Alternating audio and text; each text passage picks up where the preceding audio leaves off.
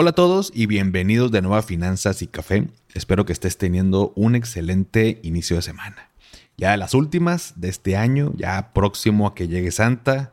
Así que pónganse pilas, pónganse trucha para que les caiga ahí un regalito, dos, tres. Y nada, que disfruten estas fechas. Yo sé que estamos en más como en festejos, posadas, planeación, cierre de año y demás. Así que espero que lo disfruten. Y desde acá pues les mando un abrazo. Pero bueno, yo sé que han escuchado esta frase que dice que en la vida hay que hacer tres cosas.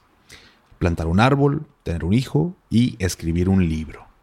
Y creo que mucho se refiere como a dejar tu huella en este mundo, ¿no? Digo, obviamente yo no lo tomo literal como que a fuerza debamos de hacer esto en la vida, pero creo que es importante reflexionar sobre qué estamos dejando el día que nos vayamos. Y el día de hoy tuve el gusto de platicar con una colega, con Fátima González, quien acaba de sacar su primer libro titulado Soñar cuesta mucho. Me interesó mucho platicar con ella porque, bueno, tengo relativamente poco de conocerla. De hecho, es de mis amigas de pandemia, así les digo yo a todas las personas que, que he conocido estos dos años por redes y demás y que físicamente no he tenido el gusto, pero que hemos tenido buenas pláticas, discutido temas y sobre todo en esta parte de las finanzas personales que ella también promueve. Y pues bueno, yo quería platicar con ella porque escribir un libro pues no es nada sencillo, ¿no? Se requiere mucho tiempo eh, y sobre todo pues un mensaje que dar, ¿no? Ya tuve oportunidad de leer su libro, que son 50 lecciones financieras, y el cual te recomiendo que lo leas. En la descripción tendrás la liga por si estás interesado. Y en la plática de hoy hablamos sobre ambas cosas, la parte de Fátima como emprendedora y también comentamos bueno, sobre algunas lecciones financieras y que estoy seguro que estas y las demás que están en su libro te van a ayudar a evitar muchos de los errores financieros del día a día. No te digo más, toma tu cafecito y disfruta de este episodio así como lo hice yo. Si crees que necesitas una mayor cultura financiera, saber manejar tu dinero o que te expliquen las cosas con peras y manzanas, estás en el lugar correcto. ¿Qué tal familia? Yo soy Paco Montoya y esto es Finanzas y Café, el podcast donde hablaremos de las finanzas más importantes, las tuyas. Sin más, comenzamos. Hola, pues bienvenidos. Ya escucharon ahorita en la introducción un poquito acerca de Fátima, eh, Fátima González Franco, eh, quien es autora y, también eh, ve muchos de los temas relacionados a finanzas personales que vamos a estar platicando ahorita durante el episodio. Pero primero que nada, Fátima, para mí es un gusto que estás aquí con, hoy conmigo, con la audiencia de Finanzas y Café y te agradezco tu tiempo. Bienvenida. Hola Paco, pues muchas gracias a ti por la invitación. Muy contenta de estar acá con tu audiencia y poder compartir un poquito de mi libro y bueno, lo que pueda aportar a tu audiencia el día de hoy, con mucho gusto por acá. Muchas gracias, Fátima. Y me gustaría eh, iniciar eh, poniendo a todos un poquito en contexto, tal vez eh, muchos, varios, no sé cuántos, porque con este tema de las redes sociales de pronto eh, tú sabes, eh, eh, bueno, Fátima ahorita nos va a platicar sobre sus redes sociales, pero tiene una cuenta que, donde comparte muchos consejos y, e información sobre finanzas. Y como que mm, conocemos, ¿no? Conocemos a algunos de los que constantemente están ahí poniendo información y demás. Y la gente cuando sigue a uno, luego se relaciona y, sigue al otro, a la persona. Entonces algunos a lo mejor ya te conocen pero bueno, yo conozco a Fátima tal cual, por redes sociales, eh, coincidimos y luego también por ahí eh, tocó la oportunidad de que nos reunieran para conocer al, presidente de la, de la Conducef y nos invitaron a la Semana Nacional de la Educación Financiera, estuvimos como, como conferencistas, entonces... Eh, pues hicimos ahí buen clic porque, pues bueno, creo que tenemos el mismo propósito de, de aumentar esta educación financiera en, en, nuestro país. Y a mí me da mucho gusto porque, bueno, Fátima hizo eh, un, un, libro, o sea, bueno, iba a decir otra palabra, no, no, no, no libro, sino como hiciste un, un objetivo. Autobiografía. Una, ajá, de, bueno, es una autobiografía, pero como una, me imagino que para ti también fue como una, en, tu bucket list, ¿no? Un, check, o sea, hice un libro, ¿no? Entonces, yo desde chiquito siempre he querido eh, hacer un libro porque siempre me ha gustado la lectura y, y, demás, y digo, está en planes a, a futuro pero me da mucho gusto que, que colegas cumplan ese tipo de, de, sueños. Ya leí yo el libro de, de, Fátima, está buenísimo. Vamos a estar platicando en este episodio sobre algunas de sus lecciones financieras. El libro es Soñar, Soñar cuesta mucho. Y primero que nada, Fátima, bueno, antes de entrar un poquito más bien en el tema, me gustaría que, que nos platicaras, o sea, cómo llegó, cómo llegaste al punto de ahorita en este momento de, de tu vida, porque estás, digo, sin decir edad, números, pero estás muy joven, ya tienes un, un, este, un libro, una cuenta exitosa este, en, en, tu emprendimiento, trabajo y todo. O sea, ¿quién es Fátima? ¿Cómo fue que llegaste a este, a este punto de vivir todo esto? Ok, perfecto. Sí, para ponerlos un poco en contexto, como dices, eh, para los que no me conocen, y bueno, creo que con el libro me van a conocer mucho más, eh, pero bueno, para darles un poco el contexto. Bueno, yo estudié negocios internacionales, pero eh, terminando la carrera entré a trabajar en una empresa que se llama Endeavor, que Endeavor es una aceleradora de emprendedores, pero yo estaba a cargo eh, de los emprendedores que generan impacto social.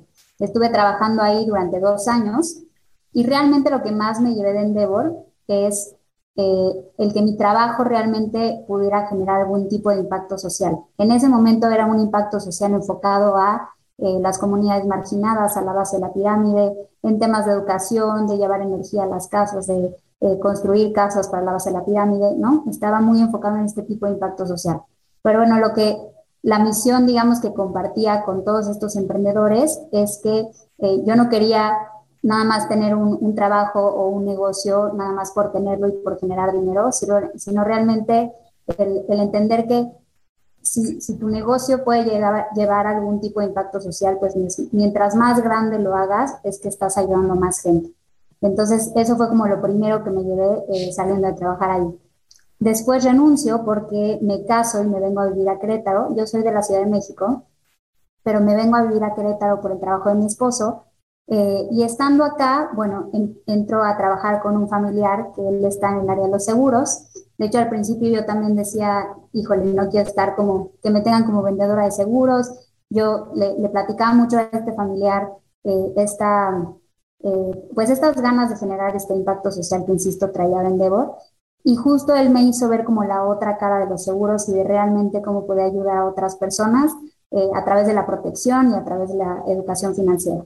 Entonces decido entrar a, a trabajar a los seguros ya desde hace casi cinco años y a partir de ahí es que pues me empiezo a empapar mucho en este mundo de las finanzas personales. Empiezo a ver que es un tema que me apasiona, que me gusta mucho, empiezo a educarme mucho, que eso también les digo, no es que eh, todos nacemos sabiendo de algún tema, siempre pues de, la ignorancia surge el conocimiento. Entonces, eh, si es un tema que te apasiona, estudialo y dedícale tiempo porque realmente puedes aprender mucho y con base en eso, pues ya poder compartir también tus conocimientos con otras personas, ¿no? Em, entonces entro en, esta parte de los seguros y después de unos años de, de, ya adentrarme en este mundo de las finanzas personales, pues me empiezo a dar cuenta de que una forma de poder llegar a más gente es, eh, como tú bien sabes y bien mencionabas, pues es a través de las redes sociales. Entonces ahí, eh, esto fue hace, pues hace relativamente poco, casi, casi dos años, año y medio, este, como referencia empezando la pandemia. Yo empiezo justo, de hecho, eh, mi, mi, Instagram de Finanzas con FA lo empiezo en febrero y en marzo empieza la pandemia. Que realmente para, para mí, y bueno, seguramente también para ti, eh, pues fue como este impulso a la pandemia, a pesar de que tuvo pues varias cosas que no nos gustó de la pandemia, eh, pero toda la parte buena, vamos a llamarle la parte tecnológica, la parte de eh, la gente empieza a tomar más cursos online, empieza a dedicar más tiempo en redes sociales. Entonces también me ayudó para crecer pues más rápido. Eh, me empiezo a dar cuenta que la gente le gusta cómo explico las cosas, que les empieza a gustar mi contenido y pues realmente yo también empiezo a dedicar más tiempo porque veo que es algo que, que realmente les está ayudando y que les está gustando, ¿no? Entonces, bueno, ahí es como surge Finanzas con FA. Eh, y después de eso, también eh, me adentro en los cursos en línea, empiezo a dar algunas conferencias, este, algunos cursos, casi todo en línea, poco presencial por, por toda la parte de la pandemia. Este, y después de eso, bueno, empiezo a dar algunas asesorías personales y aquí, en estas asesorías, creo que es donde más surge la idea del libro. Este, que ahorita que platicabas que es algo que traías desde chico, te voy a motivar mucho a hacerlo, pero yo también les quiero contar que más bien yo no es algo que tenía pensado hacer en mi vida. Este, creo que también a veces es, pues, dejarnos que la vida nos sorprenda y ver qué oportunidades van saliendo y, este, y tomarlas en su momento. Eh, pero bueno, más bien me empiezo a dar, gente que, a dar cuenta de que a la gente le gusta mi contenido, pero sobre todo en las asesorías personalizadas, lo que me empezaba a pasar es que al momento de dar una recomendación, muchas veces hacía como referencia a alguna etapa de mi vida o algo que yo ya viví y sobre eso daba la recomendación.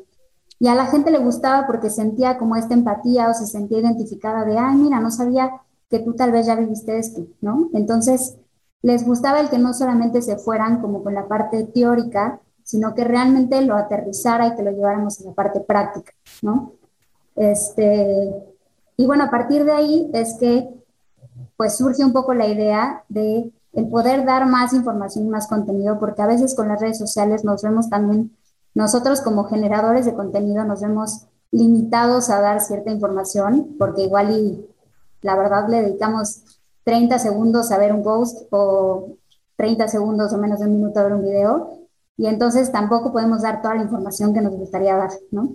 Entonces, lo bueno de un libro es que pues puedes dar información mucho más detallada y que la gente se lleve este, pues un contenido mucho más completo. Entonces eran estas dos partes, de decir, puedo compartir mi vida y a partir de mi vida decir qué tipo de aprendizaje que yo le llamo este, lecciones financieras. Mi libro son 50 lecciones de vida financieras, donde voy contando en cada etapa de mi vida qué tipo de aprendizaje financiero tuve y sobre eso explico el tema. Entonces será esta parte de hacerlo como más vivencial y también la parte de poder generar un contenido mucho más detallado que lo que podemos en redes sociales, ¿no? Este, entonces, básicamente, así es como llego al libro. Repito, no es algo que yo tenía como, quiero plantar un árbol y quiero hacer mi libro y quiero tal. Este, que si es algo que tienes, hazlo. Pero eh, la verdad es que lo mío fue algo muy, muy orgánico que se fue dando y cuando surge la idea, pues eso de que si ya lo tengo, lo tengo que hacer, este, y como que en ese momento veía, veía la oportunidad y veía que era algo pues, que tenía ganas de hacer, básicamente. Sí, buenísimo. De hecho, bueno, ahorita te, te hago esta pregunta, pero antes eh, me gustaría pues recalcar que a mí me llamó mucho la atención tu libro, porque, o sea, son 50 lecciones o sea, quien, quien, quien lee el libro y le voy a dejar la descripción para que, para que tengan la liga donde comprarle todo. Ahorita, si quieres, avanzamos más en ese tema, pero conoces un poco más de la persona. O sea, en este caso, yo te conozco por redes sociales y leí el libro y como te dije antes de grabar, o sea, casi creo que ya conozco más a tu esposo, a tu familia, o sea, casi creo que como si hubiera sido mi amiga de, desde chiquitos. Y te das cuenta, y, y, a lo que voy es que en redes sociales también podemos encontrarnos o nos encontramos a muchas personas o supuestamente estos millonarios, eh, mm, pues tal cual, vende humo eh, o hazte rico fácil, donde, mm, no, o sea, para mí no es lo mismo, porque, bueno, no, no quiero spoilear el libro, pero Em, yo sé que no vienes ni yo de una familia millonaria, o sea, no nacimos en cuna de ahora así como que, ah, pues claro, o sea, me dado el consejo de ahorrar, pues sí, pues nunca batallaste para ahorrar, o sea, nunca, nunca viviste lo que es estar al punto de la bancarrota, que tus papás estuvieran con un tema financiero y demás, o sea, es muy fácil decirlo desde ese punto de vista. Em, y están las otras personas que de pronto em, te dan consejos y a lo mejor nunca les ha pasado nada, pero pues lo leyeron en otro lado y pues hace esto, ¿no? Y, entonces, nos topamos con muchas de esa información y aquí en este caso uno, o sea, yo me doy cuenta de, o sea, yo reconfirmo, porque bueno, la verdad es que también uno se da cuenta cuando un consejo es realmente bueno, sincero, que realmente la persona eh, le sabe o, lo vivió y realmente está compartiendo tu experiencia, pero con, cuando, cuando estaba leyendo las lecciones, la verdad es que me di cuenta que, eh, o sea, hay una congruencia, ¿no? Entre lo que tú eh, das a, través de redes sociales que lo que viene en, en el libro.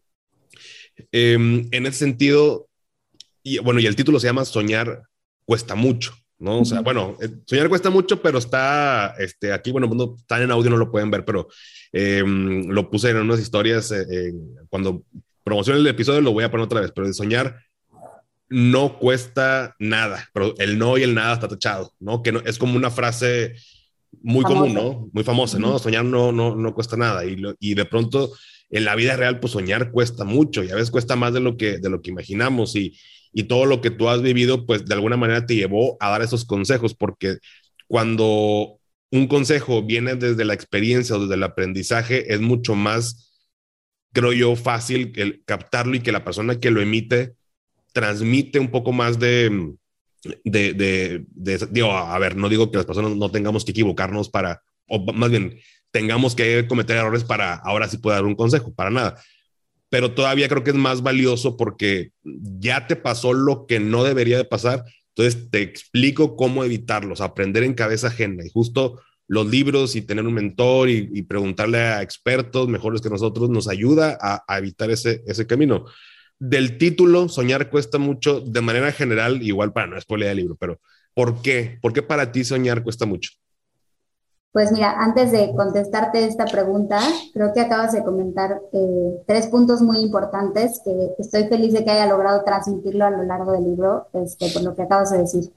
Mira, lo primero es que, eh, y desde la introducción del libro, les digo, y se los digo también en, en este podcast, que el objetivo del libro no es enseñarte a cómo ser millonario, no son los secretos ni la fórmula mágica para de un día para otro ganar millones, ni borrar tus deudas. Eh, como bien dices, la idea del libro es, a través de mi historia, pues ir dando estas eh, herramientas para llevar una mejor administración financiera y entender, pues, todos aquellos temas que tenemos alrededor del dinero, desde sí el ahorro de la inversión, pero también desde eh, si trabajas de, con, si tienes un trabajo fijo tienes ingresos variables, el tema del retiro, el tema eh, de comprar tu primera casa, tu primer coche, etcétera. Entonces son como eh, temas relacionados al dinero, pero que no es la fórmula mágica para ser millonario, ¿no? Esa es la primera. Eh, la segunda, que es algo que, que, justo ahorita comentabas, el poder conocer a la persona a través de, de un libro. En muchas asesorías, cuando les contaba sobre mi familia y que realmente pues no hubo una buena este, situación económica y que realmente mis papás nunca tuvieron esta educación financiera ni me la pudieron transmitir, había mucha gente que me decía, oye, me das esperanzas, porque yo pensé que igual y tú, como decías, naciste en cuna de oro o tal vez tuviste esta educación financiera desde chica y por eso hoy sabes lo que sabes. Y al revés, ¿no? Es, eh, en el libro trato de transmitir de cómo podemos aprender también, pues, estos, eh, puede ser errores o, este, pues, eh, eventos desafortunados que se haya tenido en la familia o en los amigos, de gente cercana, cómo podemos aprender de ellos y también cómo nosotros podemos forjar nuestro propio camino y nuestra propia situación financiera, ¿no? Entonces, creo que es algo que trato de transmitir mucho de cómo este, cada quien tiene su propia vida y al final del día el que toma las decisiones de, de su vida eres tú, ¿no? Entonces, eso, qué bueno que lo logré transmitir ahora que lo, que lo comentas. Eh, el segundo es que justo ahorita comentabas el no solo aprender como de los errores para poder, o el, tropezarte para poder compartir lecciones. De hecho, le puse la palabra lecciones de vida porque en mi libro van a poder encontrar que, claro que no tuve todas las decisiones perfectas y claro que hay errores, pero también hay em, pues decisiones que creo que fueron buenas. Entonces, tanto aprendizajes como errores lo transformo en lecciones y sobre esas lecciones ya hablamos de estos temas, ¿no? Entonces, por eso le puse la palabra lecciones de vida, tanto de errores como, eh, digamos que buenas decisiones que tomé. Y, eh, y, ahora sí, contestando tu pregunta del título del libro, que como bien dices, viene de, de la famosa frase soñar no cuesta nada, donde tachamos el no y el nada, y hablo sobre soñar cuesta mucho. En esto me refiero, que yo sé que, que ha sido como un tema controversial el título, porque muchos me dicen, oye, pero es que en serio soñar no cuesta nada, o sea, realmente este, no tengo que poner dinero para, para empezar a soñar. Y claro, pero yo me refiero a el ya lograr hacer esos sueños tangibles y, ya realmente llevarlos a la práctica, pues sí cuesta mucho y no solamente por la parte económica. Durante el libro trato de explicar eh, de cómo todos estos sueños, objetivos y metas, pues pueden tomar tiempo, dedicación, requieren esfuerzos, sacrificios, eh, y entonces a veces vemos que, que la gente a nuestro alrededor empieza a cumplir tal vez sueños o metas y creemos que por suerte o por, de, por este, yo qué sé, apoyo de familiares o porque la vida les dio todo, ¿no? Y entonces empezamos como a, siempre dicen por ahí que el, jardín de al lado se ve más verde, sí. pero realmente a todos, o sea, si te metes de fondo y hablas con esa persona, seguramente hay un gran esfuerzo atrás de, de, esa meta que hoy está cumpliendo. Entonces, a eso me refiero con soñar cuesta mucho, con que puede realmente tomarte tiempo, dedicación y esfuerzo, pero al final del día, eh, durante el libro trato de, de transmitir cómo pues todo ese esfuerzo ha valido la pena, por lo menos en mi experiencia, ¿no? Y si no lo lograste, que también cuento experiencias tal vez de un pequeño negocio que intenté con mi esposo y, la familia, eh, que no funcionó, pero al final del día, pues es todo el aprendizaje que te llevas por haberlo intentado, ¿no? Y, justo hablo de esta frase, que a ver si la tengo por acá, pero no la tengo tan a la mano, pero siempre hablo sobre que no hay peor fracaso que el que no se intenta, ¿no? Y me encanta esa frase de, a al final del día, el tú ya tener una idea ya tiene 50% de probabilidad de que sea un fracaso y 50% de que sea un éxito. Pero si no lo intentas, entonces el 100% ya es fracaso por no haberlo intentado. Entonces, como recomendación, si ya hay alguna idea que traigan en mente, proyecto, alguna idea personal, algún sueño en específico, inténtalo. Lo de menos es que te lleves alguna alguna experiencia, aunque realmente no resulte como, como pensabas o como querías, ¿no? Tal cual. De hecho, me, me gustaría relacionar eh, eso que acabas de, de, decir con esta otra pregunta que, que, te quería hacer que tiene que ver con, creo que con un tema de, de propósito. Ahorita decías, bueno, el, el, libro, o sea, por ejemplo, yo, Paco, sí es algo que he tenido en mente desde, desde muy chico. Claro que ni idea, ¿verdad? O sea, yo en primaria yo estaba más preocupado por comer mis rancheritos y mi frutzi que, que, pero me gustaba leer y de alguna manera después, no sé en qué momento, tal vez prepa o algo me nació, pero pues de qué. Pero bueno, es un, es un, es un objetivo que quiero cumplir en, en, mi vida. Y en tu caso no. Salió como un poquito, vamos a decirlo como orgánico, de, oye, pues salió de las asesorías porque me di cuenta que yo pues les compartí un consejo, una recomendación en base a lo que me había pasado. Y dije, bueno, pues ¿por qué no lo plasmo en un libro? Y se me hace muy cañón porque de, de por sí eh, creo que poca gente en general se anima a hacer un libro y de los que sí lo hacen, creo que tal vez en su mayoría real, desde un inicio o desde antes querían hacer un libro, no, no fue como, ah, es algo que necesita tal vez mi audiencia o la gente a la que quiero llegar o entonces creo que hay algo un poco más arriba de que el hecho de haber escrito un, un libro, que ya de por sí es una gran tarea y fue en meses que, que, que yo sé, me consta que te tardaste. Y sí, yo hace como cuatro años, eh, porque también mencionaste de que hoy siempre veo que el jardín de al lado siempre está más verde, ¿no?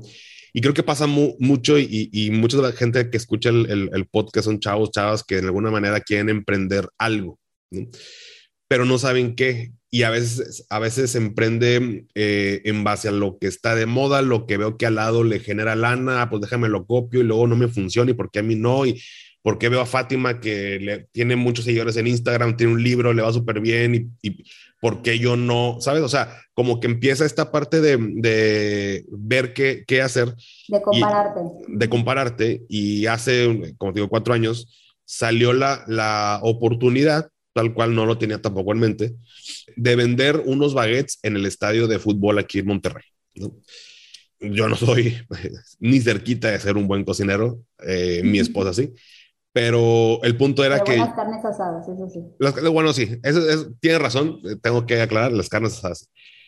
Pero el punto es que dije, el estadio, 60 mil gentes, pues no me importa, aprendo a hacer baguettes, ¿verdad? O sea, pues es una oportunidad que, que, pocas veces, no sé, yo me imaginé, pues cuánto no se va a poder vender.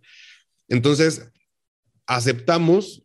Eh, el punto, para no ser tan largo el cuento, es, pues un, el, un sábado era el partido, entonces yo el viernes me lanzaba a comprar todos los materiales de carnes frías, eh, que el pan ya lo tenía que haber eh, pedido para que el viernes estuviera, y, me encargaron al principio 120, ¿no? Dije, bueno, pues son poquitos, pero pues es, es nuevo producto.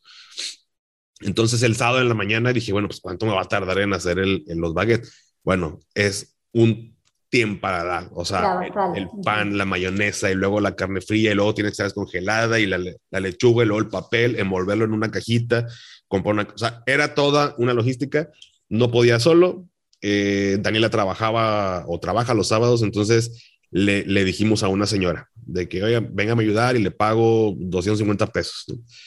No, pues ya, me, me vino, me ayudó a logramos sacar la producción, este, porque aparte te piden estar dos horas antes de que abra el estadio y, el estadio abre dos horas antes del juego, entonces andabas ahí para repartir en las tienditas los, los baguettes, porque una, una, una concesión que están ahí este, en el estadio, pues son los que venden. El punto es que al final, pues lo que se vendía y lo que no te lo regresaban y, y se quedaban con un porcentaje. Entonces el primer día, digamos que me quedé con una ganancia de mil pesos y cansadísimo, o sea, era todo el día, desde la mañana el sábado hasta la una de la mañana.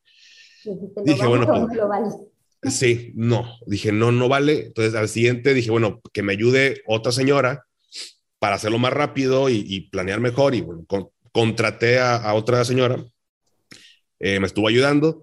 Y luego, igual, igual de cansado, sí, acabamos antes, pero igual de cansado, y pues me quedó, se vendió un poquito más, pero me quedó como 1200 de ganancia. Y luego a la siguiente, este, dije, oye, ¿sabes qué? En el estadio, porque tienes que estar monitoreando que, oye, pues acabó en tal tiendita, pues voy y le quito a una para dárselo a la otra para que se venda ya o algo así. No, pues contraté a un chavo, este, que es el sobrino del que nos vende las chaves ahí en el estadio, para que me estuviera dando las vueltas en, en las tiendas, ¿no? Y de que, oye, te hablan y de tal tienda y vas para allá y vas para acá. Total, el punto es que al final todos ganaban menos yo. O sea, ganaba la señora, las dos señoras que le pagaba para que me ayudaran a hacer los baguettes, ganaba el chavo que estaba en el estadio, ganaba el estadio por el porcentaje que se quedaba, porque pues ellos, por eh, ese porcentaje, vendas o no vendas, es, es entonces realmente toda la chamba es tuya. Y al final yo quedaba, empecé a quedar en números negativos. Entonces te platico esta historia porque fue, fue una historia, digo, aprendí, por supuesto, o sea, obviamente, este, todo ese aprendizaje, pero fue por hacer algo que tal vez no iba en relación, sea, vi dinero y dije, va. O, sea, vi potencial de dinero y dije, bueno, va. Sin calcular este, si me gusta cocinar o no, si me gusta estar todo el sábado, que es de descanso, este, haciendo eso. O sea, no vi solamente el tema del dinero, lo que me podía ganar. Y cuando ya en la vida real lo, lo, empecé a hacer, me di cuenta que no valió la pena. O sea, no valía la pena el esfuerzo por ganarme mil pesos más un, un día, sinceramente. Entonces no iba alineado con, con eso. Y, y, me pasó ahora con, con Finanza y Café, con este podcast y con la cuenta, que todo se ha ido dando muy orgánico, pero, pero porque hay algo más arriba, que es mi propósito. Entonces, en la vida me ibas a ver en una historia. Yo ni subo fotos a mi Instagram personal, ni subo historias. Yo no soy de eso. O sea, yo no soy de que foto todas las no, para nada, me da pena. Pero lo hago ya porque contribuye a algo más grande. Entonces, te pongo este ejemplo porque a mí me gustaría saber de Fátima, que no estuvo nunca en su vida la idea de hacer un libro, eh, a lo mejor tampoco estabas peleada con ella, pero pues no era un objetivo. ¿Qué es lo que movió a Fátima para crear el libro, para crear una cuenta en Instagram que, que ahorita, digo, yo sé que a veces los seguidores es algo relativo, pero pues al final es un indicador que si mucha gente te sigue, pues es que estás compartiendo algo importante, interesante. Entonces, ¿qué te mueve a ti? O sea, ¿cuál es este, este propósito que, que puedas aconsejar y que los chavos y chavas también sepan que no todo es irnos por, ah, todo mundo tiene un libro, tengo que hacer un libro para venderlo, ¿no? O todo, todo mundo tiene una cuenta de Instagram hablando de, yo también tengo que hacerlo. O sea, ¿qué te mueve a ti? Pues mira, lo primero para que, claro que los motivo a escribir su libro, pero quiero que sepan que un libro no los va a hacer millonarios. Entonces, este, para empezar, ni siquiera era por la parte del dinero, porque realmente, eh, bueno, la, la, ganancia del libro termina siendo bastante baja y depende también de cómo publicas. Pero bueno, eh, el propósito principal, la verdad, como les contaba desde el principio, era esta parte de generar impacto social, que ahorita, como bien dices, eh, cuando empiezas a hacer algo solo por dinero y que en algún momento igual tuve algún trabajo que, que igual cuento en, en mi libro, eh, que duré seis meses, estaba como en el área de marketing y decía, híjole, pues nada más porque me pagan bien, pero la verdad no, este, no es algo que me apasiona, no vengo con gusto, se me pasaba el tiempo lentísimo. Este, estuve seis meses y realmente decidí ahí eh, terminar ese trabajo y después de ahí ya es cuando entré en Devor y al revés, ¿no? fui, fui muy feliz.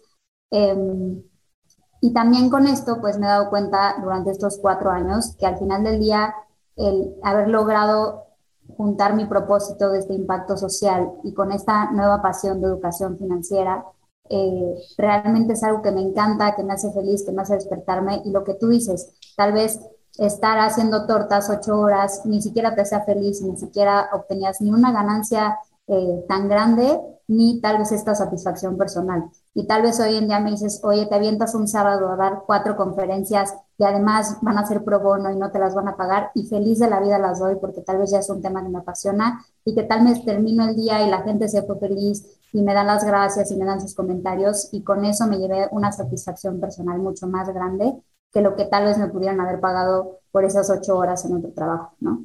Entonces, este, como consejo personal, sí creo que el encontrar aquel propósito y aquella meta y aquel tema que te apasione, te va a ayudar a que, pues, como dicen, que realmente no sea un trabajo, sino sea algo que quieras hacer este, todos los días y que si además, por ende, por supuesto, genera este beneficio económico, pues mucho mejor. Digo, tampoco este, me voy a hacer la hermana de la caridad y que no busco ningún beneficio económico. Claro que, este, pues para el día a día y para pagar los gastos de la casa, etcétera. Claro que, la parte económica eh, sí es importante, pero pues si tienes también tu propósito claro y es algo que te hace feliz, poco a poco se pueden ir abriendo eh, nuevas oportunidades.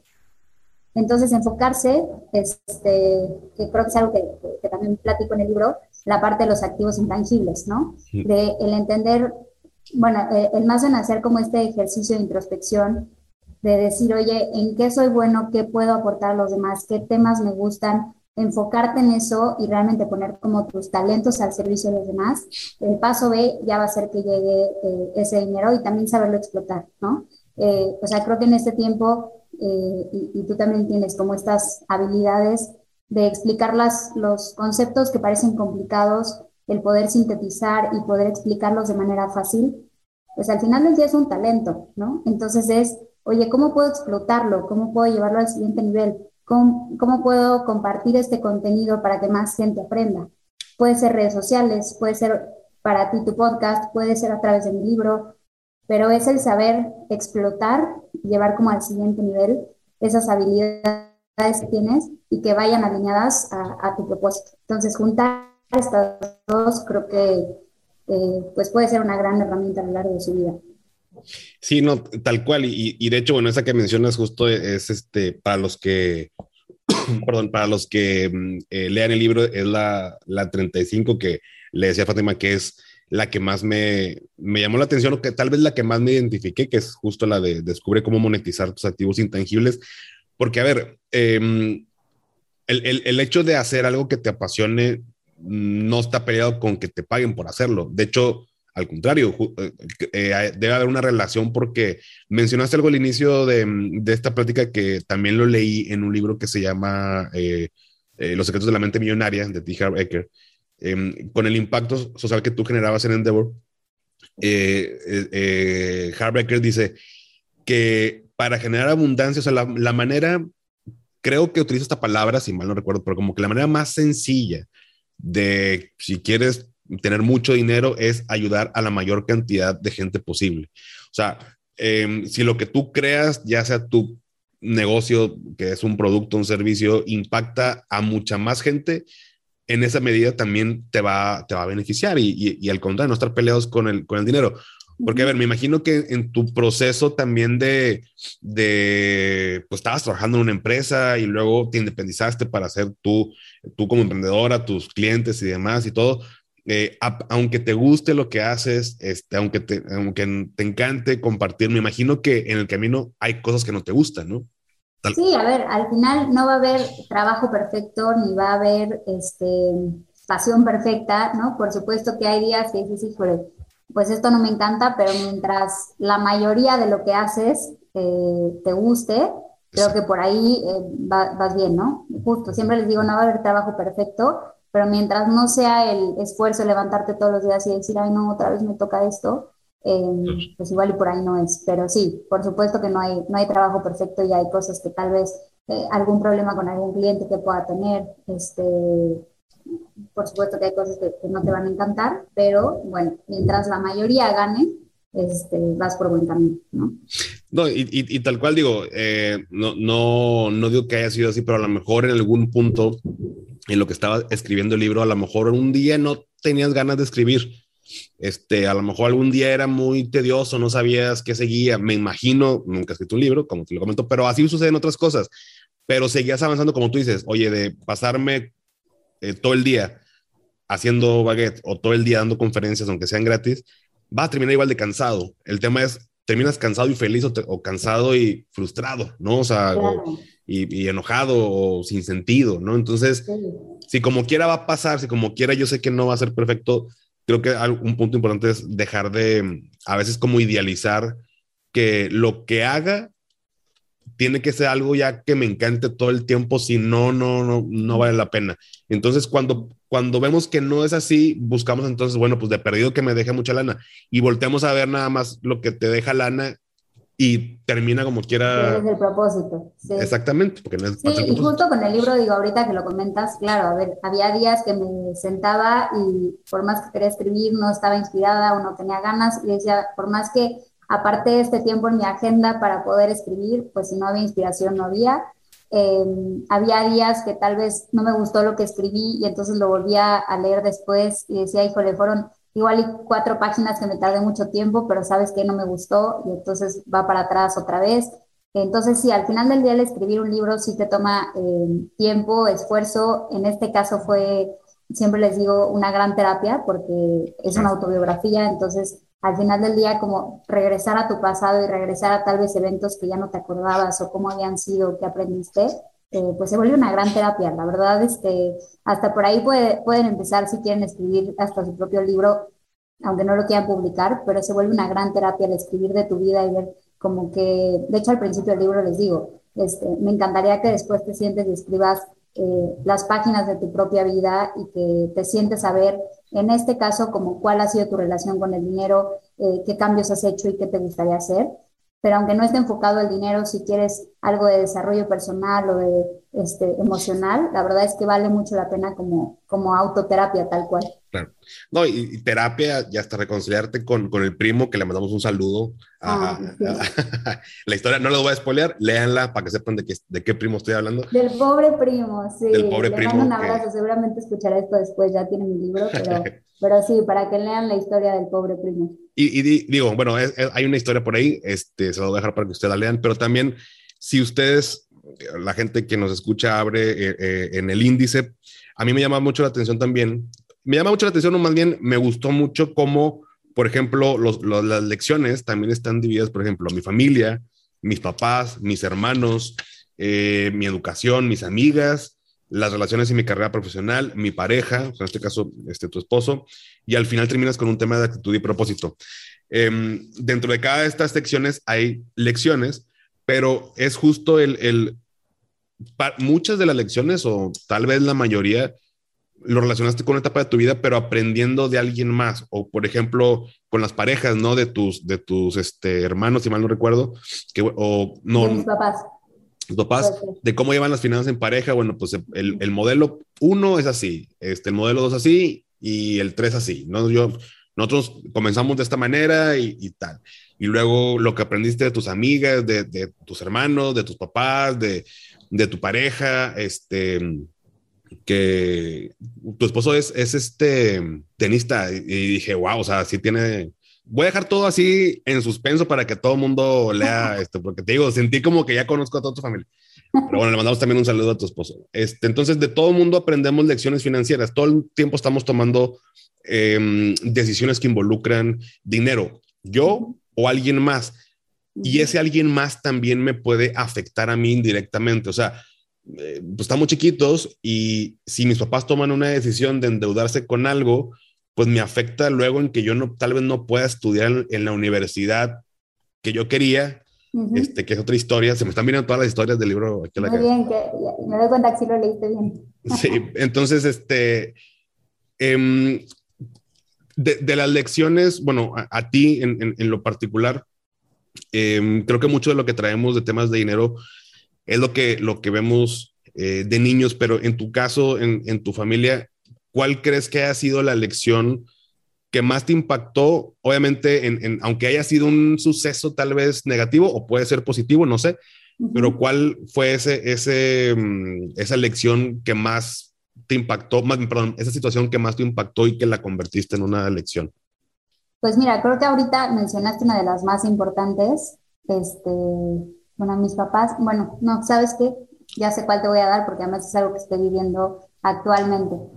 Pero hablo en la parte de mis papás de eh, en qué momento empecé a darle importancia al tema del retiro. Hablo sobre cómo mi papá pues se pensionó con el mínimo, que realmente no, eh, no le dio la importancia que esto se merecía y cuando lo revisó pues ya era demasiado tarde y ya estaba por pensionarse. Entonces en ese momento nos damos cuenta que todavía podíamos maximizar la pensión de mi mamá. Mi mamá es siete años más joven que mi papá. Entonces, aunque mi papá tenía 65, mi mamá tenía 58. Acababa, de hecho, mi, mi mamá fue maestra de primaria eh, y justo ya no estaba trabajando en ese momento. Eh, pero ahí nos damos cuenta de que podemos hacer un plan con ella, que, que hoy en día se llama modalidad 40. Todo este tema de la FORE, retiro y planes personales de retiro lo explico en el libro, pero ahí es donde nos damos cuenta de que la podemos ayudar para maximizar su pensión. Y de hecho, eh, digo que estoy viviendo este tema porque en tres semanas empieza a recibir mi pensión, entonces estamos muy emocionados de que valió la pena el esfuerzo porque entre mi hermana grande, mi papá y yo empezamos a hacer ciertas aportaciones durante cinco años para que mi mamá pudiera eh, obtener una pensión mayor. Entonces, por eso digo que el esfuerzo vale la pena.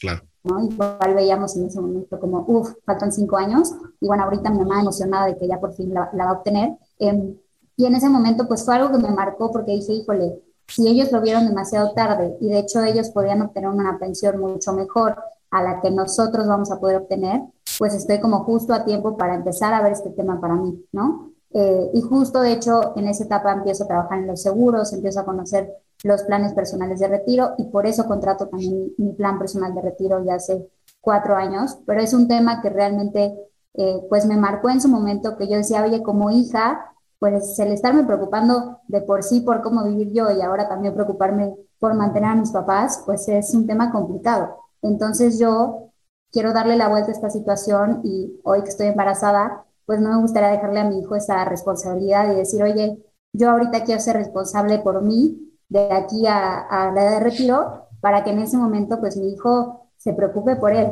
¿no? Que realmente pues yo no me vuelva como esta carga o no me vuelva esta pues, responsabilidad. Eh, y creo que es un tema que justo me marcó, pero que regreso a que si es algo que ya viste en los de tu alrededor que no te gustó las decisiones financieras que tomaron, tú le puedes dar la vuelta y tomar como una mejor decisión para ti. Entonces siento que, esa podría ser algo que, que, me marcó en su momento y que ahorita pues trato de hacer lo posible para darle la vuelta y que yo no tenga que vivir esa experiencia. Buenísimo, no, y me encanta porque ahorita me imagino que también es un, cuando se jubiló mi papá, este, digamos que se jubiló lo, lo mejor que se, o sea, esta parte de, de mm, la pensión vitalicia por la ley anterior este, y, topado, ¿no? O sea, y están ahorita bien, pero he visto otros casos donde, pues, pues no vas a dejar morir a tus papás, o sea, los vas a apoyar, ¿no? entonces, es una carga porque, pues, también puede afectar luego tu, a tu tema de pareja, de, oye, pues le estamos dando mucho dinero a tu familia, ya sabes, ¿no? Los típicos problemas luego familiares que tienen que ver con dinero. Exactamente, entonces, eh, eh, y ahorita ya lo, contaste en el libro y bueno, ya en tres, bueno, en tres semanas a partir de ahorita que estamos grabando, este, pero, pero seguramente ya cuando salga, sí, tal vez ya, ya es cuando va, va a comenzar. Este, qué bueno, me, me da gusto. Ahora, sí, gracias. otro punto, Fátima, de pronto cuando em, compartes información de finanzas personales, y no lo digo como algo malo, pero, pero sí hay algo importante que mencionar, pero cuando, en este caso tú, por ejemplo, o bueno, tú, yo y otros colegas que comparten información, pero en, en, tu caso, mucha gente puede pensar que Fátima se la sabe de todas, todas, ¿no? O sea, que eres la, la, la experta gurú y, y, y el no saber algo que es totalmente válido y de hecho es muy probable y todo es tuyo y todos los demás. Habrá gente que se las dé como de gurú, no va a mencionar para no quemar gente, pero eh, de pronto eh, pues la gente pues confía porque, oye, pues Fátima explica muy padre, se ve que le sabe, pues de seguro si está rodeada en este ambiente financiero, pues debe conocer. Ahora, Fátima, ¿cómo, o sea, tú cómo eh, consumes contenido para aprender de dónde? Eh, si me pudieras platicar, no sé, eh, si son libros, si es alguna página, si son cuentas de Instagram, de redes sociales, si son, o sea, ¿cómo, cómo tú estás también en, en, en esta constante, aprendizaje? Claro, a ver, al final del día, eh, créanme que también yo a nivel este, personal y educativo he crecido mucho, sobre todo en los cuatro años, porque también ha sido un tiempo donde más le he dedicado a aprender sobre estos temas, porque al final, como dices, es una responsabilidad el que nosotros compartamos contenido que realmente sea eh, cierto, fundamentado, argumentado, etcétera. Eh, y créanme que he aprendido mucho gracias a, todos ustedes, porque cuando me hacen una pregunta que no sé, es cuando me pongo a investigar del tema para saberlo y poderlo compartir. De hecho, gran parte del contenido, si me preguntas, igual hace cinco años no lo sabía, eh, y al principio del capítulo les decía, de la ignorancia surge el conocimiento y es completamente cierto. Eh, al final del día, nosotros también seguimos aprendiendo y queremos como traer la información más completa para ustedes. Y créanme que el libro, a ver, sí fue una gran terapia, pero fue una gran escuela, porque no saben toda la investigación que hay detrás del libro. Y también cuando hablo sobre todo de la parte de las inversiones o de la parte de los impuestos. Eh, digo, los impuestos, tengo a mi papá que es contador y con él, claro que revisé todos los detalles, es también mucha información este, investigada. Eh, toda la parte de las inversiones, eh, la verdad justo estoy por terminar un diplomado, que luego te lo recomiendo, este, que ahorita que hablabas si es de redes sociales o no, estuve buscando varios diplomados y este es de, se llama Inmersión del Lago de los Business, está muy bueno. Este, entonces, claro, también he estado tomando cursos, diplomados, varios libros. Creo que nunca había leído tantos libros de finanzas personales en mi vida como los últimos cuatro años para acá. Este, que de hecho de ahí también empiezo a ver cómo, cómo me gusta, cómo me explican las cosas y cómo no me gusta. Y a partir de ahí decido cómo compartir el contenido y cómo quiero explicar las cosas en mi libro. Este, como tú decías hace rato igual y este, el libro de eh, ay, se me fue Los secretos de una mente millonaria o El hombre más rico de Babilonia. Igual y algunos son más metáforas y algunos son como más realistas. Entonces yo me quise ir mucho por la parte más realista porque creo que son los libros que más me dejaron algo más. Este, entonces sí, al final del día yo sigo eh, aprendiendo, como bien dices, hay muchos temas que no sé y que me encanta que me pregunten, repito, para si es algo que a mí no se me había ocurrido o no tenía en mente ese tema, pues en el momento en que me, lo preguntas me doy cuenta que no sé, pues e, es como un paso para mí para seguir aprendiendo. Entonces, sí, creo que todos estamos en, en constante este, aprendizaje, pero pues mientras más nos preguntemos, pues más vamos aprendiendo y más podemos compartir con todos ustedes.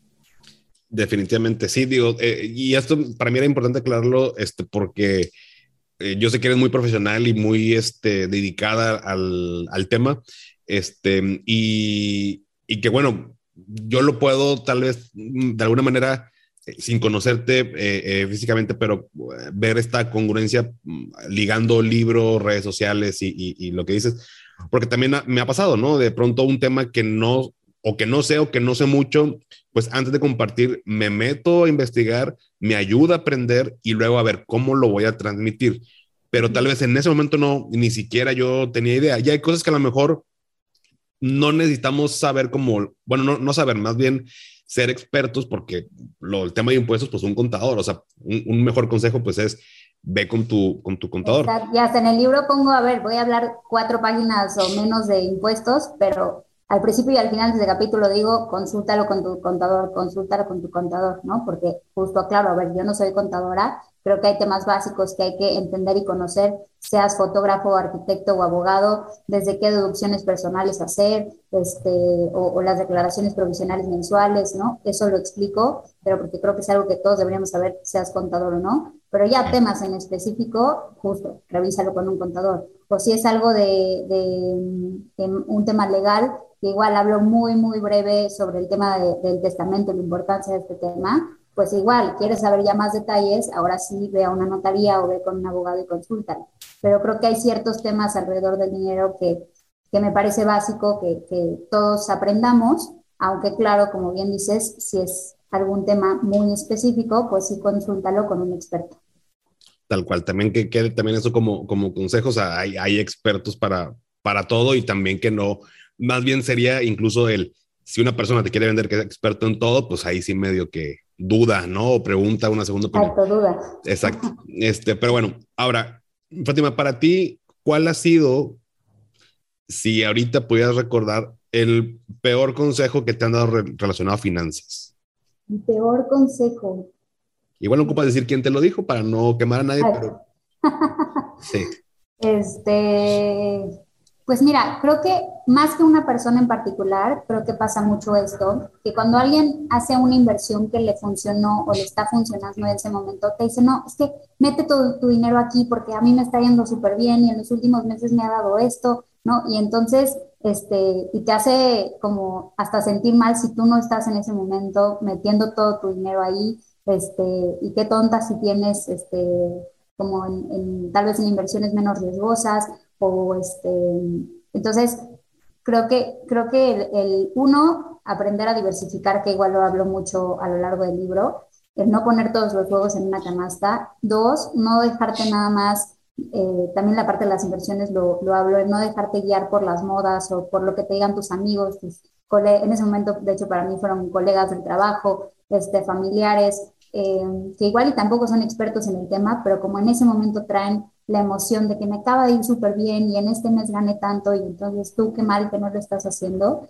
Eh, y entonces a veces te hacen sentir mal y eso que, que nosotros nos dedicamos a esto, ¿no? Pero igual hay alguien que ni siquiera está en el tema dice, híjole, sí que tonto, ahí te va todo mi dinero, ¿no? Entonces, el, el, no poner todos los huevos en la canasta y tampoco escuchar o dejarnos guiar, este, por comentarios de amigos, conocidos, familiares que te digan en dónde tienes que, que meter todo tu dinero, eh, creo que eso lo escucho muy seguido, como de, como de a, mí me está yendo bien y tienes que hacer esto, o tienes que invertir en este negocio porque a mí ya me fue bien. Entonces, sí, escuchar las diferentes este, comentarios y estrategias de cada quien, pero antes de tomar una decisión, pues sí, educarte del tema, informarte y entonces ya eh, ir tomando tus propias decisiones, pero sí no dejarte guiar por lo que te digan todos a tu alrededor. ¿no? Sí, no, aparte cada caso es como específico y demás. De hecho, recuerdo eh, eh, parte del libro el tema de la diversificación. Ahorita he estado leyendo mucho porque me quiero documentar un poquito más para eventualmente hacer un episodio con el tema de, de sobre todo de los NFTs y las criptomonedas. Em, corrígeme, según hay una parte donde mencionas criptomonedas en el libro. Porque luego me ando revuelto con todo lo que estoy leyendo, ya no sé si también lo leí, pero según yo como algo más así Nada, o sea, comento como dos cosas muy sencillas. Uno, de hecho lo hablo como mi primera inversión errónea, que eh, mm. de hecho hablo de esta parte de cómo me dejé guiar por los que este, trabajaban conmigo, que todos decían tenemos que entrar en esta inversión y yo ni siquiera sabía eh, de qué se trataba la inversión, el plazo, el riesgo que tenía mi perfil de inversionista, que todo eso lo, lo explico en el libro. Eh, me aviento a la aventura y realmente fue un dinero que terminé sacando a los ocho meses. Entonces ahí cuento cómo le perdí el 25% de su valor, porque repito, no sabía ni el riesgo ni el horizonte de inversión, ni sabía para qué lo quería, nada más era como dejarme guiar por los comentarios.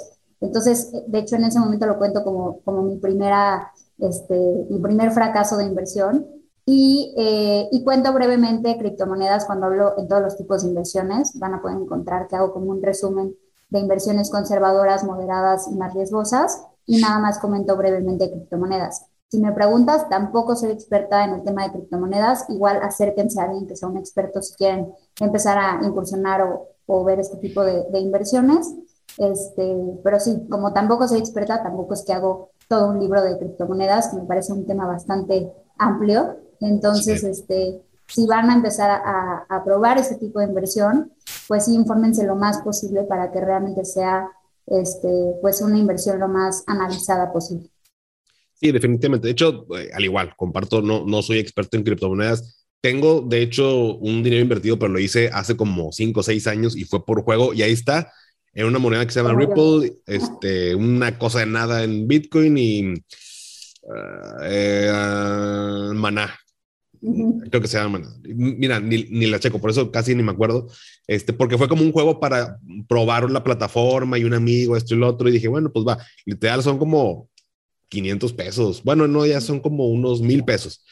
una cosa de nada, pero es, como para jugar. Y, y, digo, el tema no, no tanto para que platiquemos ahorita de criptomonedas, no, tampoco me considero experto, pero, pero justo es por el tema de la, de la diversificación, porque en tu libro hablas, hablas sobre mm, eh, instrumentos más conservadores para un perfil más conservador y, y, luego ahí como que la vamos aumentando el tema de acciones, ETFs y demás, eh, que creo que son como, eh, o, cómo consideras tú, creo que sería como, como, si me voy a meter al mundo de las inversiones, pues como que un primer paso es, voy a meter a las criptomonedas, que es lo que está de moda, eh, sería un, un, error, ¿no? Digo, lo comentas tú en tu, en tu libro y no descarto que a lo mejor a algunas personas les haya ido bien. Tengo amigos que les fue bien, pero invirtieron, estoy hablando 2010 y lo sacaron 2015 y se metieron en lana, pero ahorita, ahorita hay mucho que es, o sea, 2010 ni siquiera había, bueno, no sé si ya estaba Instagram, pero al menos en México como que el 2010 no era tan usado más que si acaso para subir el plato que me estaba comiendo, ¿no?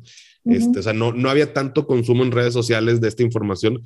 Entonces, creo que vale la pena y, de acuerdo también a, a, tu libro como primero eh, evaluar el tema de tu perfil como inversionista, eh, a qué tipo de instrumentos puedes invertir, el, el riesgo que, que, conlleva y obviamente diversificar. bien y entonces sobre eso definir, claro, qué, qué inversiones quieres hacer y en dónde vas a poner a invertir tu dinero. Pero sí, creo que eh, en, este, en esta parte de inversiones les recomiendo mucho eh, el libro, que ahí van a poder encontrar un poco como, a ver, no hay pasos perfectos ni exactos, pero sí les puede dar una buena guía antes de tomar este tipo de decisiones. Buenísimo. Y a ver, eh, también quisiera puntualizar porque a mí me encantó tu libro, pero, pero al igual, yo sé que también tú lo sabes, un libro, un curso, un video, un taller, un, te, agregan más información, pero no te resuelven el 100% toda la vida. Y también hablo por mí, o sea, si escuchas mi podcast, no te va a resolver tu vida financiera. O sea, no, no hay una, o sea, es como ir alimentando de, varias formas. O sea, no queramos resolver de que, ah, este, ya si escucho Paco este, en el podcast, ya voy a saber invertir. No, no, te digo que no. O sea, pero, pero son las, es la información que al final tú nos compartes eh, para tomar decisiones. En dado caso, decidir, oye, si tengo que revisar tal, tal, tal, este, mm, a ver, pues, ¿qué, qué curso, eh, eh, como este que me dices del de, Lago de los Business, ¿cómo se llama este chavo? Este, Manolo. YouTube, Manolo. Tampoco lo conozco, ¿eh? también es de redes sociales, pero la verdad tiene también muy buen contenido para los que quieran en tema de, de inversiones y me hace un buen economista también. Fíjate que, que aprovechando el, el, el, comercial, Manolo, hay otro chavito, también youtuber, eh, creo que Eduardo Rosas, también muy bueno. Ah, también lo sigo, sí. Con el que, con ellos no he tomado ningún tipo de, de curso, eh, por mm, simplemente no, no lo he hecho, no, no por otra cosa. Con quien también lo toma, con quien sí lo he tomado y que puedo eh, hablar de, de, eso es con este Luis Mi Negocios, que también es una cuenta, a lo mejor muchos lo conocen, pero tiene uno de, de que se llama desde um, invertir desde cero o desde cero inversionista y demás. También te da las bases. Entonces, Tal cual, o sea, todos aprendemos todos. Sí, sí, sí. Exactamente, entonces es, es, como complementar la misma educación que, que, que, ya uno tiene. Y bueno, y ya, y ya al último de tu libro, bueno, pues le dedicas un, unas lecciones al tema de actitud y propósito. O sea, que, que, al final me gustó cómo cierra esa parte. Este, bueno, hay una lección que se llama ver el vaso medio lleno en lugar de medio vacío. Suena muy trillado, pero al final sigue siendo vigente esa, esa parte, el costo de oportunidad también que, que es muy importante. Y la última, eh, define tu propósito, enfrenta tus miedos y confía en ti esa, con, con, esa, creo que cierras con broche de oro. Digo, no voy a explicar ni detallar esa lección para que lo lean, pero termina muy, muy padre porque mm, justo es eso, ¿no? O sea, eh, eh, creo que si nos vamos a un plano un poquito más filosófico, así, este, pues, eh, si actúas dentro de tu propósito, financieramente también se va reflejado. Exacto. Y creo que eh, sí, cierro con esa frase porque es como lo que trato de transmitir a lo largo del libro de realmente, si quieres cumplir tus sueños, pues lo primero es confiar en ti. Y si realmente quieres probar tal vez un nuevo negocio, una nueva idea, un nuevo proyecto, pues lo más importante, aunque muchas veces tenemos el dinero en mente y que ese es como el, el pero para poder hacerlo, pues realmente si confías en ti, confías en tu proyecto, confías en tus habilidades, en tus talentos, eh, pues realmente eh, esa va a ser la clave para poder arrancar y poder llevar tus proyectos a cabo y tus sueños este, y todas las metas y objetivos que tengas. Entonces sí trato de cerrar con ese, que creo que es como mi, el resumen que le quiero dar a, a todo lo que trato de transmitir a lo largo del libro. Entonces, qué bueno que también, que también este, te gustó y que lo logré transmitir de esa forma. Este, y bueno, antes de que se nos vayan, sí recordarles que mi libro ya está en Amazon, eh, ya lo pueden encontrar por ahí. ¿Ah, ya está en, Amazon? la página, ya, ya está en Amazon, ya, desde, desde ayer, este, ya lo pueden encontrar. Si tienen Amazon Prime, pues no pagan el envío, así que también pueden aprovechar por ahí. Eh, también lo pueden encontrar en la página de la editorial que se llama eh, Par 3, par-3.com. Pero bueno, para los que también ya están acostumbrados para hacer todas las compras en Amazon, lo pueden adquirir ahí, próximamente en librerías, próximamente en digital, pero bueno, vamos poco a poco con la, con la editorial. Este, pero bueno, para que se lleven en mente que ya lo pueden buscar así. Soñar cuesta mucho en Amazon.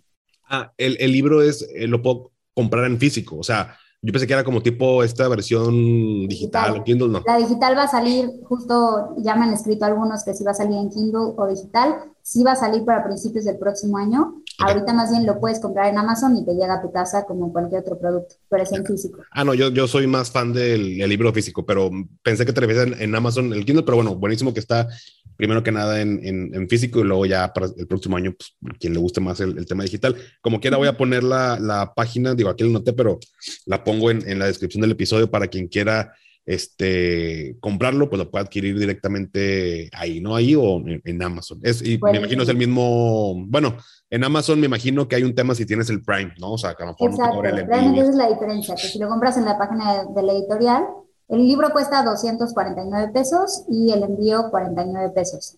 Y si lo compras en Amazon y tienes Amazon Prime, pues solo te cuesta el libro 249. Ya, buenísimo. Perfecto, pues Fátima, te agradezco mucho que hayas estado hoy aquí con nosotros en Finanza y Café, platicando un poquito de, de tu libro. Les recomiendo que sea, eh, bueno, por ahí en las pláticas que a veces me, me invitan, eh, recomiendo libros. Creo que te lo dije la última vez y no te lo digo ahorita, pero incluí de, dentro de esta selección de libros. O sea, no hay pocos libros de finanzas, pero tal vez hay pocos que diría vale la pena leer, ¿no? O sea, que, que son como los que oye, ¿dónde empiezo? Ah, empieza aquí. Ya si le quieres meter más avanzado, pues habrá otro tipo de libros u otro tipo de recursos, pero... Ay, muchas gracias, me siento especial. pero bueno, este, ya, ya eh, lo voy a seguir obviamente recomendando, te lo digo, este, aquí estamos, no, no, ya lo leí yo, este, obviamente previo al, al, episodio me, lo aventé todo, por eso estamos grabando hoy en día, entonces lo que les digo es porque me consta. Pero bueno, Fátima, te agradezco, te mando un abrazo hasta Querétaro y muchas gracias por estar hoy aquí con nosotros. Muchísimas gracias por la invitación, Paco, y muchos saludos a, toda tu audiencia. Los espero por allá en Finanzas con FA y espero que, que se animen a leer el libro y que más adelante me cuenten qué lecciones les gustaron más y que se lleven muchos aprendizajes. Un saludo a todos. Hasta luego.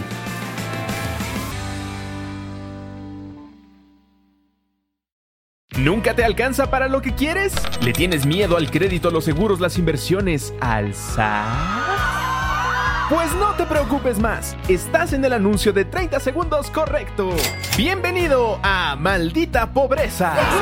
En este podcast te daremos hacks para entender tu seguro de gastos médicos, sobrevivir al hot sale o el buen fin, ahorrar e invertir en bienes raíces. Maldita Pobreza, producido por Sonoro. Busca Maldita Pobreza en cualquier plataforma de podcast.